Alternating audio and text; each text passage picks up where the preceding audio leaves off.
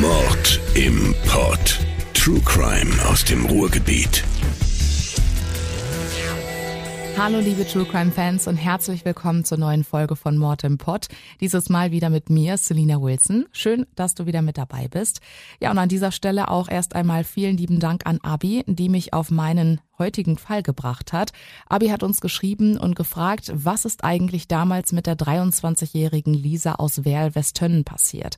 Ihr Ex-Freund Richard soll die hübsche Brünette 2012 getötet und anschließend in einem Waldstück in Essen-Werden vergraben haben.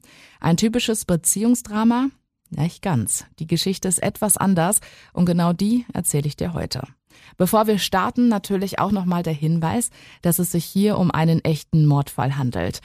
In diesem Fall geht es um Körperverletzung, psychischen Druck, Suizid und Gewalt an Frauen. In Fachkreisen wurde dieser Mordfall daher auch als Femizid eingestuft und als Ehrenmord gelistet. Unser Podcast ist auch nichts für Kinderohren und auch wenn du dich in irgendeiner Art und Weise unwohl mit True Crime Fällen fühlst, dann wähle vielleicht besser einen anderen Podcast. Für meinen heutigen Fall geliebt, getötet, geschwiegen liegt mir das Urteil vom Landgericht Arnsberg vor, sowie zahlreiche Zeitungsartikel. Ich habe mich dieses Mal dazu entschlossen, die richtigen Vornamen des Opfers und des Täters zu nennen, da diese durch diverse Zeitungsartikel, Fernsehbeiträge und Flugblätter bekannt sind. Auch die Ortsangaben sind wahr. Spielen Zeugen eine Rolle, so sind diese Namen aber frei erfunden. Legen wir los. Lisa ist 21 Jahre alt, als sie mit ihren Freundinnen in Dortmund feiern geht und Richard kennenlernt. Richard ist auch Anfang 20, durchtrainiert, sehr charmant und kommt gebürtig aus Kenia. Während Lisa eine Ausbildung bei der Telekom macht und zusammen mit ihrem jüngeren Bruder noch zu Hause bei ihren Eltern in Werl wohnt, wohnt Richard bereits alleine in Essen, will an der Abendschule sein Abitur nachholen und jobbt auf 400 Euro Basis in der Altenpflege. Viel ist über Richards Kindheit nicht bekannt. Bis er 13 ist, ist er in Kenia ohne Vater aufgewachsen und soll bis zu seiner Ausreise nach Deutschland ein Internat besucht haben. Als er in Essen ankam, wohnte er dann bei seinem leiblichen Vater und seiner neuen Ehefrau. Auch seine Brüder lebten am Anfang mit ihm unter einem Dach, bis er 2005 zu seiner Mutter zog, die ebenfalls nach Deutschland kam. Doch mit ihr kam er nicht so gut klar und so ging es wieder zurück zu seinem Vater, bis er im Februar 2009 in seine eigene Wohnung gezogen ist. Vielleicht noch zum Hintergrund ein paar Eckdaten. Seit dem 23. Mai 2005 ist Richard deutscher Staatsbürger, hat im selben Jahr auch seine Fachoberschulreife mit Qualifikation erreicht, scheiterte allerdings gleich zweimal in der 11. Klasse und hat dann 2007 die Schule abgebrochen. Danach war er arbeitslos gemeldet, absolvierte dann aber vom 5. Juni 2008 bis zum 15. Februar 2009 seinen Zivildienst in einem CVJM-Heim in Essen. Seine Stelle in einer Jugendherberge in Essen werden, hatte er zuvor nicht angetreten. Eine Info, die später sehr wichtig wird. Richard ist auch sehr sportlich und spielt in mehreren Mannschaften American Football, träumt sogar davon, Profispieler zu werden, ist Mitglied eines Kampfsportvereins und arbeitet zwischendurch auch mal als Model. Lisa ist ein absoluter Sonnenschein. Mit ihren langen, dunkelbraunen Locken und strahlenden braungrünen Augen hat sie viele Verehrer, doch die interessieren sie nicht. Vor Gericht schwärmt ihre Mutter. Lisa ist selbstbewusst, lebensfroh, gut aussehend und zielstrebig. Sie trifft sich gerne mit ihren Freundinnen und hat ein gutes Verhältnis zu ihren Eltern. Als Lisa und Richard sich im Oktober 2010 das erste Mal in einem Club in Dortmund über den Weg laufen, sind sie direkt auf einer Wellenlänge und merken schnell, dass da was zwischen ihnen ist. Richard ist allerdings noch in einer Beziehung, will die aber sofort beenden und das macht er auch. Lisa und Richard verlieben sich ineinander und werden einen Monat später ein Paar. Während der 21-Jährige schon einige Freundinnen hatte, ist er Lisas zweiter Freund und etwas ganz Besonderes. So steht in dem Urteil, sie hielt nichts davon, ihren Lebenspartner häufig zu wechseln und war fest davon überzeugt, die Liebe ihres Lebens gefunden zu haben. Sie glaubte an eine gemeinsame Zukunft mit dem Angeklagten, mit dem sie später eine Familie gründen wollte. Wie du hörst, war dieser Hals über Kopf in Richard verliebt. Und den stellte sie natürlich auch ihren Eltern vor, die ihn mit offenen Armen empfangen haben. Er war zuvorkommend und daher immer willkommen, weil sie gesehen haben, wie glücklich er ihre Tochter macht. Und so war die Anfangszeit auch sehr harmonisch. Doch es dauerte keine drei Monate und Richard zeigte sich von einer ganz anderen Seite. Am Wochenende bleibst du zu Hause, ne? Party ist nicht mehr. Ich will dich nicht mit anderen Männern sehen. Tanzen, sprechen, das ist tabu. Und warum triffst du dich eigentlich immer noch mit Rita? Die ist überhaupt gar kein guter Umgang für dich. Ich will das nicht mehr. So in etwa könnte Richard versucht haben, Lisa gehörig zu machen. Denn der Schwarzafrikaner war der festen Überzeugung, Lisa sei kein vernünftiges Mädchen. Und das müsse er ändern. Die 21-Jährige hingegen war geschockt. Wie kann der Mann, den sie so sehr liebt, ihr das Leben, ihr ihre beste Freundin verbieten? Doch es ging noch weiter. Seine Eifersucht nahm einfach extreme Formen an. Wenn sie in der Stadt unterwegs waren, war Richard immer davon überzeugt, andere Männer würden seiner Freundin hinterhergucken. Lisa sollte demnach eher mit dem Kopf gesenkt und mit dem Blick nach unten laufen. Ihrer besten Freundin Rita vertraute sie an, dass Richard sie auch gewürgt und an die Wand gedrückt habe. Auch an den Haaren ziehen oder ihr mit der Faust in den Bauch schlagen gehörte dazu. In einem Zeitungsartikel von Gerald Buss sagen Freundinnen über Lisa aus, er wollte Lisa komplett verändern und das hat er auch geschafft. Sie habe ihre Freundin gar nicht mehr wiedererkannt. Sie war ihm hörig, hat alles gemacht, was er gesagt hat. Er habe sie manipuliert. Sie hat ihn so geliebt, dass sie alles aufgegeben hat, nur nicht ihn. Sie sei blind vor Liebe gewesen. Man habe den Eindruck gehabt, als hätte er Einfluss auf ihr Denken gehabt. Doch in Lisa brodelte es und ihre Gedanken drehten sich im Kreis.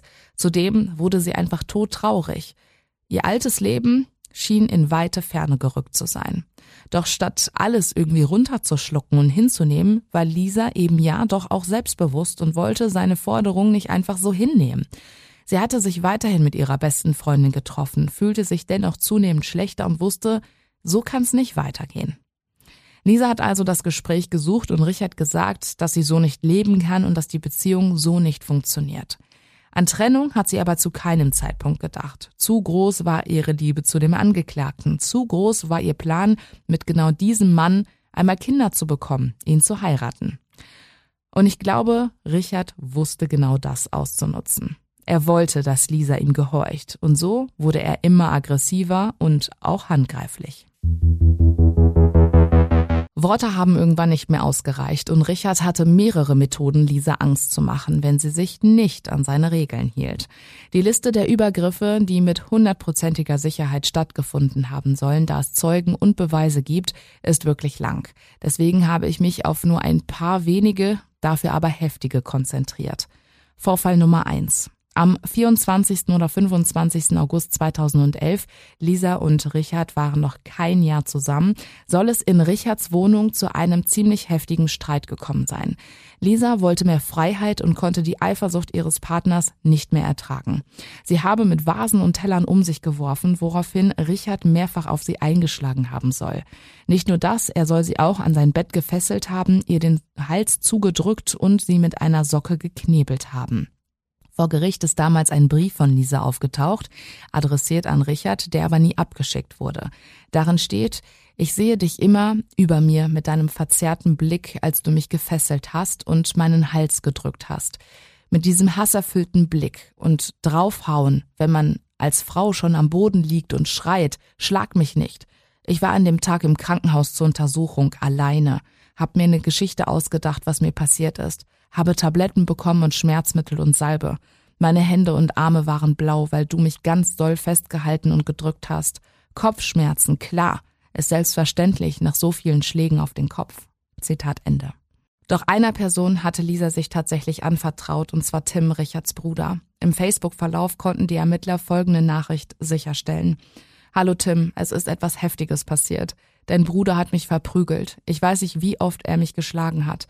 Gestern Nacht und heute Morgen, bis ich nicht mehr wusste, was mit mir passiert. Immer wieder drauf, weil ich nicht meinen Mund gehalten habe, hatte mir meine Hände und meine Beine zusammengebunden und hat mir mit seiner Hand so auf den Hals gedrückt, dass ich keine Luft mehr bekommen habe und wollte mir ein Tuch um den Mund binden. Von circa zwei Wochen hat er mich so geschlagen, dass ich eine Gehirnerschütterung hatte. Diese Nachricht hatte Richard offenbar gesehen und mischte sich in den Verlauf ein und schrieb von einem leichten Klaps auf die Schulter, räumt aber ein, sie gefesselt zu haben. Ich wollte nur, dass du im Bett liegen bleibst, und ich hatte dich noch nicht mal für eine Sekunde gefesselt und wieder aufgemacht. Vorfall Nummer zwei. Sechs Wochen später war Richard mit Freunden in Düsseldorf feiern. Lisa wollte eigentlich zu Hause bleiben, hatte sich dann aber entschlossen, dieselbe Disco mit Freundinnen aufzusuchen, ohne ihm davon zu erzählen. Ein Spiel mit dem Feuer, denn Richard hatte Lisa natürlich dann in der Warteschlange erkannt, ist zu ihr gestürmt, hat sie am Arm gepackt, auf den Parkplatz gezerrt, eine riesen Standpauke gehalten, ihr vorgeworfen, sich mit anderen Männern zu treffen und hatte ihr zum Schluss so heftig in den Arm gekniffen, dass sie schreien musste. Erst als Richards Kollege Benny dazwischen ging, ließ er Lisa los und hielt Richard schnaufend noch eine ganze Weile fest und redete auf ihn ein. Doch der soll wie im Tunnel auf Lisa fixiert gewesen sein, die dann zu ihren Freundinnen rannte. Einen Tag später schrieb Lisa Richard dann eine E-Mail. Dann stehst du plötzlich neben mir und ziehst mich brutal da weg. Ich dachte, du schlägst mich jetzt tot.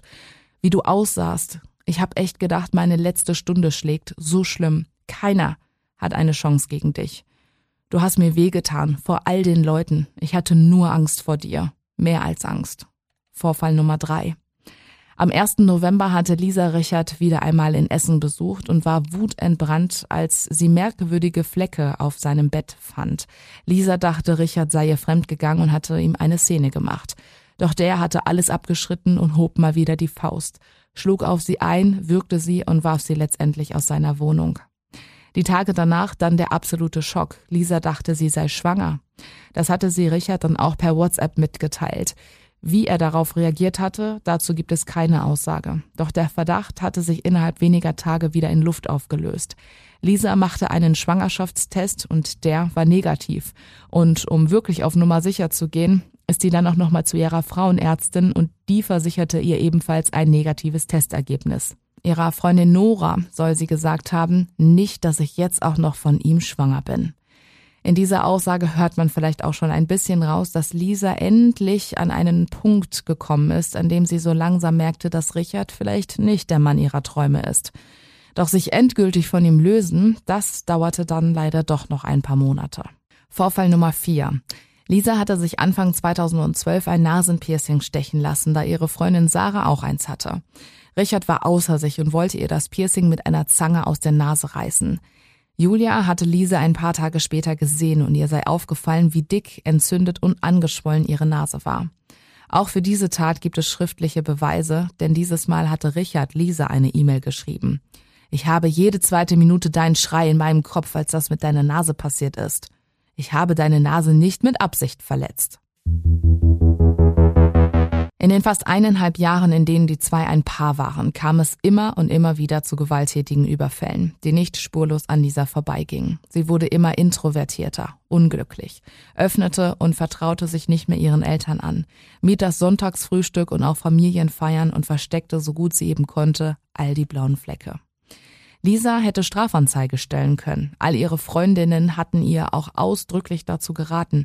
Doch Lisa war eben blind vor Liebe und glaubte an das Gute im Menschen und auch daran, dass sie Richard vielleicht verändern könnte und zeigte ihn nicht an. Stattdessen, und ich glaube, hier wird ganz gut klar, wie sehr sie den Angeklagten geliebt hat, wollte sie sich zwei Wochen nach dem Vorfall vor dem Club in Düsseldorf mit einer Überdosis an Medikamenten und Alkohol das Leben nehmen. Genau das hatte auch Richard kurz vorher versucht. Die Hintergründe dazu sind aber unklar. Lisa überlebte, da sie kurz vorher ihre Mutter auf dem Handy anrief und die zu ihr ins Zimmer eilte. Die Wählerin kam für ein paar Tage in die LWL-Klinik, wurde dann aber in die ambulante Betreuung ihrer Hausärztin entlassen. Ihren Eltern gegenüber habe sie eingesehen, dass es ein dummer Fehler war. Sie wisse, was sie ihrer Familie mit einem Selbstmord antun würde, habe diesen Schritt nur aus Liebe zu Richard gewählt, da er es ihr derzeit so schwer machen würde. Von seinen Regeln und Gewalttaten sollen ihre Eltern bis dato noch nichts gewusst haben. Anders sah das bei ihren Freundinnen aus. Die kannten die Aggression und Wutausbrüche des Footballspielers sehr gut. Ihnen hatte Lisa damals auch was ganz anderes gesagt, nämlich, dass sie Richard durch den Suizidversuch beweisen wollte, wie sehr sie ihn liebt. Doch dann kam die Wende. Ihre engsten Freunde hatten immer wieder auf Lisa eingeredet, sich endlich von diesem Typen zu trennen. Doch jedes Mal, wenn eine Trennung im Raum stand, waren sie sofort wieder zusammen. Im Februar 2012, kurz nachdem die Geschichte mit dem Nasenpiercing passiert war, hatte diese es dann doch endlich geschafft, sich von ihrem Freund zu trennen. Allerdings blieb sie mit ihm per SMS und E-Mail weiterhin in Kontakt. Doch der persönliche Abstand tat ihr schon sehr gut. Sie setzte die psychiatrische Behandlung ambulant bei ihrer Hausärztin weiter, von der sie auch Fluoxetin verschrieben bekam, ein Antidepressivum. Und siehe da, die junge Frau blühte wieder auf. Richard hatte zwar immer wieder nach einem Treffen verlangt, doch Lisa blockte ab und plante bereits ein Leben ohne ihn. So wollte sie im Sommer für ein Jahr ins Disneyland nach Florida und konzentrierte sich auf die Planung und auf ihre Abschiedsparty. Auch der Umgang mit ihrer Familie wurde wieder viel besser. All die Spannungen lösten sich in Luft auf. Sie war endlich wieder die Lisa, die alle kannten. Glücklich, lebensfroh, voller Energie, neuen Zielen. Sie war frei. Und an dieser Stelle hätte es doch eigentlich ein Happy End geben müssen, denn auch der Angeklagte soll seit März wieder in einer neuen Beziehung gewesen sein. In den Niederlanden hatte er Romy kennen und lieben gelernt. Auch da gleiches Schema. Er verhielt sich ihr gegenüber liebevoll, einfühlsam und bemühte sich um sie. Doch richtig mit Lisa abschließen konnte er nicht. Er versuchte immer wieder per WhatsApp oder E-Mail Kontakt zu ihr aufzunehmen. Doch seine Ex-Freundin blieb standhaft und wollte ihn partout nicht sehen. Anfang April dann der endgültige Cut. Lisa packte Kleidung und alle persönlichen Gegenstände von ihrem Ex zusammen und schickte ihm das Paket per Post. Mit ihren Freundinnen fuhr sie nach Dortmund ins Village, um dort zu feiern. Und dort hatte sie dann ganz zufällig Jan, einen früheren Bekannten, gesehen. Die beiden unterhielten sich, kamen sich näher und hatten sich für das nächste Wochenende wieder verabredet. Am 13. April 2012 hatte Lisa sich mit Hannes verabredet, einem alten Freund, mit dem sie gemeinsam auf eine Geburtstagsparty gehen wollte. Ihm vertraute sie sich an und erzählte ihm, ohne Richards Namen zu nennen, wie schlecht es ihr in den letzten Monaten ging. Gleichzeitig hatte Lisa aber auch panische Angst, jemand könne sie und Hannes beobachten und das ihrem Ex-Freund melden. Hannes sagte auch, sie habe ständig auf ihr Handy gestarrt, war sehr nervös und meinte, sie bekäme ständig Anrufe. Als sie von ihrem Ex-Freund erzählte, liefen ihr die Tränen. Dann kam der 14. April. Zusammen mit ihrer besten Freundin Rita ging es zum Feiern wieder nach Dortmund. Dort versuchte ein Bekannter des Angeklagten mit Lisa zu flirten. Doch die erkannte den Mann und sprach ihn auf Richard an. Doch der tat so, als würde er ihren Ex überhaupt nicht kennen. Später dann traf Lisa auf Yilmaz, auch einen alten Freund, mit dem sie zu zwei Liedern tanzte. Und dann passierte genau das, wovor die Wählerin so viel Angst hatte. Tobi, ein ehemaliger Mannschaftskollege von Richard, hatte Lisa mit Yilmaz tanzen sehen und ihn per SMS informiert. Richard soll dann Tobi aufgefordert haben, herauszufinden, mit wem Lisa da gerade auf der Tanzfläche steht. Doch Yilmaz hatte den Club schon längst wieder verlassen. Danach wollte er aber alles wissen. Wie eng haben die beiden miteinander getanzt? Und hat dieser Mann meine Ex-Freundin angefasst? Richard wollte auch, dass Tobi Lisa zur Rede stellt. Doch auch sein Freund hatte dann den Club schon verlassen. Romy, Richards neue Freundin, hatte das ständige Getippe auf seinem Handy mitbekommen und auch, dass sich seine Laune drastisch änderte an dem Tag. Als sie ihn fragte, was passiert sei, antwortete er nicht. Erst am Sonntag erzählte Richard ihr von seiner Ex-Freundin Lisa und dass sie mit einem anderen Mann gesehen worden sei. Romy war sichtlich irritiert, ganz nach dem Motto, was kümmert dich das, mit wem deine Ex da tanzt? Und doch hat sie gespürt, dass er noch nicht ganz mit ihr abgeschlossen hatte. Weil sie Wert auf eine unbelastete Beziehung legte, hatte sie Richard gebeten, die Sache mit Lisa zu klären und endlich einen Schlussstrich zu ziehen. Und so versuchte der Angeklagte noch am Sonntag ein Auto zu organisieren, womit er nach Werl zu Lisa hätte fahren können. Doch keiner seiner Freunde gab ihm ein Auto, zumal er im Januar auch seinen Führerschein verloren hatte. Das hielt ihn aber nicht davon ab, am Montag an sämtlichen Bankautomaten in der Essener Innenstadt Bargeld abzuheben. Insgesamt 315 Euro. Bei Europcar hatte er dann mit dem Führerschein seines Bruders Tim einen schwarzen VW Polo gemietet und ist Richtung Werl. Die Ermittler haben später 75 wechselseitige SMS feststellen können, in dem der Angeklagte mehrfach um ein kurzes Treffen bittet, um mit ihr abzuschließen. Doch Lisas Antworten sind eindeutig. Ich treffe mich nicht mit dir. Ich will dich nicht sehen. Ich will es nicht. Was willst du? Ich komme nicht zu dir. Ich will es aber nicht. Richard war also schon auf dem Weg nach Werl, ohne zu wissen, ob Lisa einem Treffen überhaupt zustimmt. Lisa hatte wie sonst auch in Dortmund gearbeitet und ist mit dem Zug nach Hause. Ihrer Mutter hatte sie noch geschrieben, dass sie gerne mit dem Essen anfangen könne. Statt mit dem Zug aber bis nach Westtön zu fahren, ist sie ein paar Haltestellen vorher ausgestiegen, da Sarah und Rita sie mit dem Auto abholten. Die beiden Schwestern blieben dann bis 22 Uhr bei ihr und die Freundinnen verbrachten einen netten Abend. Danach soll Lisa sich ihren Schlafanzug angezogen haben und wollte ins Bett. Wollte. Denn dreimal darfst du raten, wer sich wieder gemeldet hat. Klar, Richard, der zu dem Zeitpunkt zwei Handys hatte, ein Nokia N96 sowie ein Palm Pixie. Auf diesem Handy wurde ein Anruf um 22.42 Uhr mit Lisa dokumentiert.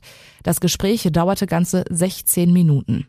Was die beiden geredet haben, das ist nicht bekannt. Nur, dass ihr Telefonat wohl auf dem Nokia kurze Zeit später fortgeführt wurde und nochmal 4 Minuten 35 dauerte. Gegen 23 Uhr soll Lisa dann doch nochmal das Haus verlassen haben und hatte ihrer Mutter gesagt, dass sie nochmal zu ihrer besten Freundin Rita fahren würde. Doch da fuhr sie niemals hin. Ihr Ziel war nämlich der Bahnhof. Zeugen sagten aus, dass sie am nördlichen Bahnsteig stand und den Eindruck machte, als würde sie auf jemanden warten.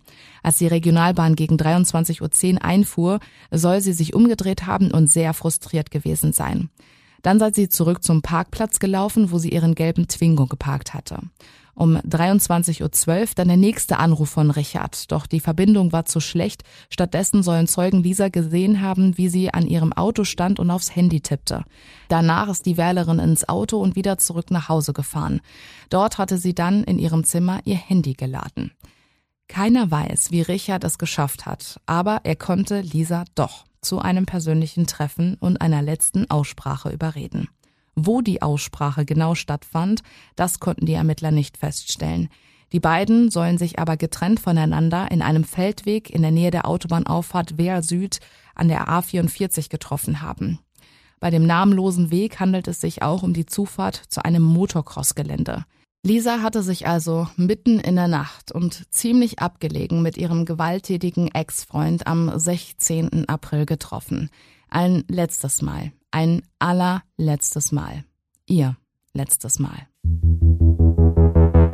Wie genau Lisa dann von Richard getötet wurde, wird wohl für immer ein Geheimnis bleiben, denn der damalige Footballspieler bestreitet seine Tat und schweigt noch bis heute. Doch anhand einiger Beweise konnten die Ermittler den Tathergang rekonstruieren und Richard als Täter überführen. So soll er die hübsche Brünette mehrere Minuten gewürgt haben und dabei billigend ihren Tod in Kauf genommen haben. Offenbar konnte Richard sich nicht damit abfinden, dass Lisa sich von ihm getrennt hatte und glücklich ohne ihn war. Sein Stolz, sein Eitel, seine Würde waren gekränkt.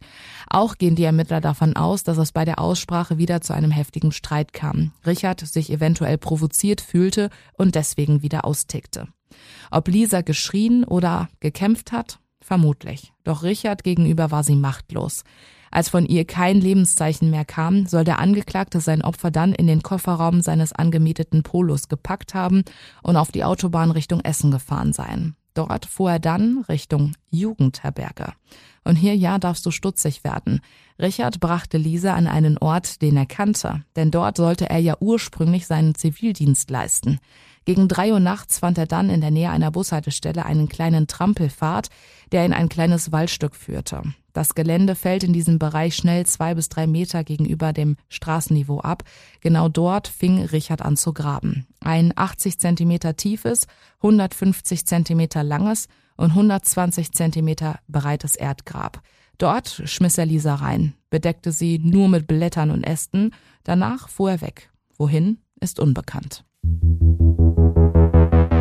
Was passierte noch in dieser Nacht? Lisas Mutter, nennen wir sie Beate, ist gegen ein Uhr nachts wach geworden. Ihr Mann war die Nacht über nicht da gewesen und sie hatte einen unruhigen Schlaf. Dann hatte sie sich gewundert, dass sie Lisa gar nicht mehr hat reinkommen hören. Sie schaute nach draußen auf den Parkplatz und sah, dass ihr gelber Zwingo nicht vor der Tür stand. Sie rief ihre Tochter auf dem Handy an und es klingelte in ihrem Zimmer. Was schon merkwürdig war, denn Lisa ohne Handy, das gab es eigentlich nicht. Beate nahm die Autoschlüssel und ist zu Rita gefahren. Doch auch da keine Spur von ihr.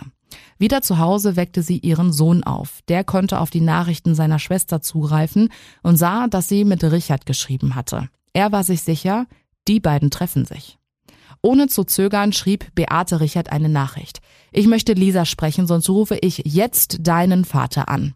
Auch Romy, Richards neue Freundin, hatte ihm fast zur gleichen Zeit eine SMS geschickt, doch beide blieben unbeantwortet.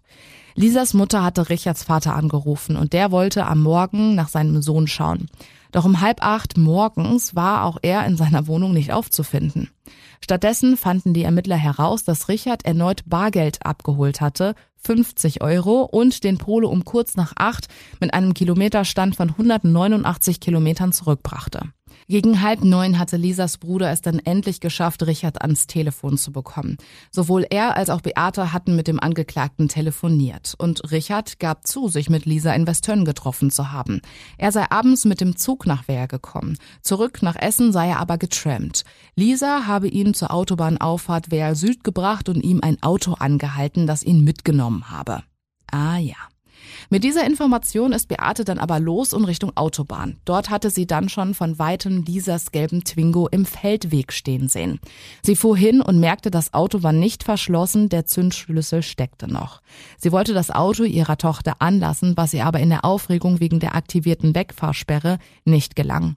Dann rief sie die Polizei, denn sie wusste, mein Mädchen ist verschwunden. Beate erstattete eine Vermisstenanzeige und dann ging die Suche nach Lisa aus Westtönn los. Es gab zahlreiche Hilfsaktionen über Funk und Fernsehen. Es wurden Flugblätter mit Fotos von Lisa verteilt. Sogar eine Belohnung in Höhe von 30.000 Euro wurde ausgesetzt für Hinweise, wo wir Lisa hätten finden können. Auch in den sozialen Netzwerken wurden Gruppen gebildet. Die Suche und die Anteilnahme war so groß, sie war sogar international und schlug außerhalb des Ruhrgebiets hohe Wellen. Bei der Polizei meldeten sich über Wochen immer mal wieder Zeugen, die etwas gesehen haben wollten. Aber nichts Handfestes und nichts führte zu der Vermissten. Bis Kinder am 27. Oktober ein skelettiertes menschliches Bein im besagten Waldstück in Essen-Werden fanden. Nicht weit weg von der Jugendherberge entfernt. Einen Tag darauf wurde die Leiche aus dem Erdgrab geborgen und unter den sterblichen Überresten fanden die Beamten einen Schal und mehrere rötliche Stoffstreifen. Es dauerte nicht lange und die Ermittler hatten traurige Gewissheit. Mithilfe von DNA-Spuren konnte ein halbes Jahr später sicher festgestellt werden, dass es sich bei der Leiche um die vermisste Lisa aus Westtönn handelt. Der Verdacht, dass Richard etwas mit dem Verschwinden seiner Ex-Freundin zu tun hat, liegt natürlich nahe. Doch erst mussten Beweise gesammelt werden, um ihn festzunehmen. Und so war die Polizei auf die Hilfe von Zeugen angewiesen. Es meldete sich zum Beispiel ein Jogger, der in der Nacht vom 16. auf den 17. April einen dunklen Kleinwagen an der Bushaltestelle gesehen hat. Eine weitere Zeugin soll zwei Personen, darunter definitiv einen Mann an der Autobahnausfahrt Werl Süd beobachtet und ebenfalls einen dunklen Kleinwagen registriert haben. Die Ermittler fanden schon früher heraus, dass Richard eben nicht mit dem Zug, sondern mit einem Mietwagen nach Werl-Westtönn gefahren ist. Drei Wochen nach Lisas Verschwinden hatten die Kriminologen sich den Polo ganz genau angeschaut und ihn mit Hilfe eines Spürhundes untersuchen lassen. Und obwohl das Auto komplett gereinigt war, schlug der Hund im Kofferraum Alarm. Ja, hier gab es eine Spur von Lisa. Weitere Beweise waren natürlich auch die Handydaten und die Kilometeranzahl. Richard konnte leicht von Essen bis nach Werl-Westtönn, wieder zurück nach Essen werden und zur Autovermietung auf knapp 180 Kilometer kommen. Auch ein richtiges Alibi, wo er sich denn nach dem Treffen mit Lisa aufgehalten habe, gibt es nicht. Nachdem die Familie und auch einige ihrer Freundinnen gegen Richard aussagten, nahm ein Spezialsonderkommando den Schwarzafrikaner schon im Mai wegen Mordverdacht fest. Seitdem saß er in der JVA Dortmund und schweigt. Als Lisas Leiche dann aber Ende Oktober gefunden wurde, rollte man den Fall neu auf und Richard musste sich wegen Mordes vor Gericht verantworten.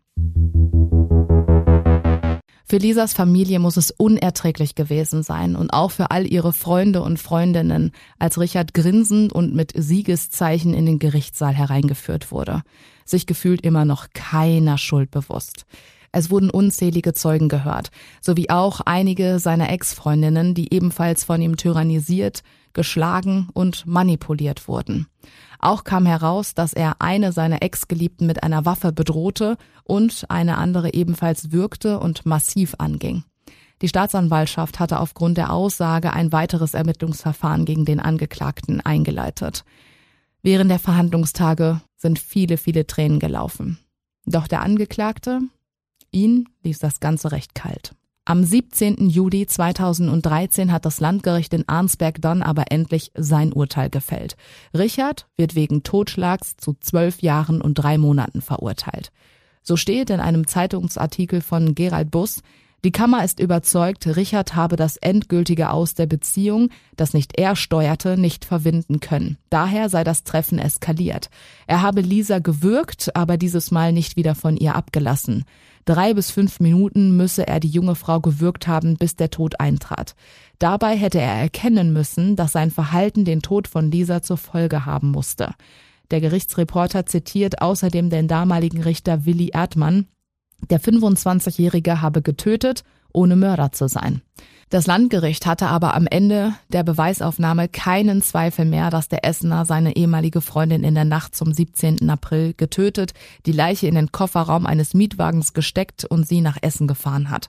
Dort wurde Lisa in einem Erdloch verscharrt und erst ein halbes Jahr später von Kindern gefunden.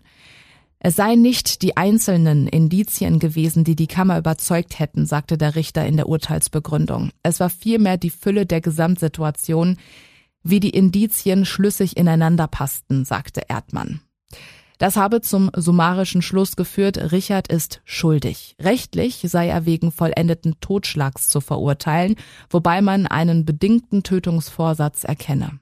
Ansätze, die eine Verurteilung wegen Mordes gerechtfertigt hätten, habe man hingegen im Verlauf der Beweisaufnahme nicht feststellen können. Die Verteidigung hatte Freispruch gefordert, doch ist kläglich gescheitert. Etwas über zwei Jahre sitzt Richard jetzt noch im Gefängnis und kommt 2025 eventuell tatsächlich wieder auf freien Fuß. Und das war sie auch schon wieder, unsere aktuelle und leider auch meine letzte Folge hier bei Mord im Pod. Falls sie euch gefallen hat, lasst wie immer gerne euer Feedback da und wir hören uns ganz bestimmt an anderer Stelle wieder. Bis dahin, eure Selina. Mord im Pod. True Crime aus dem Ruhrgebiet.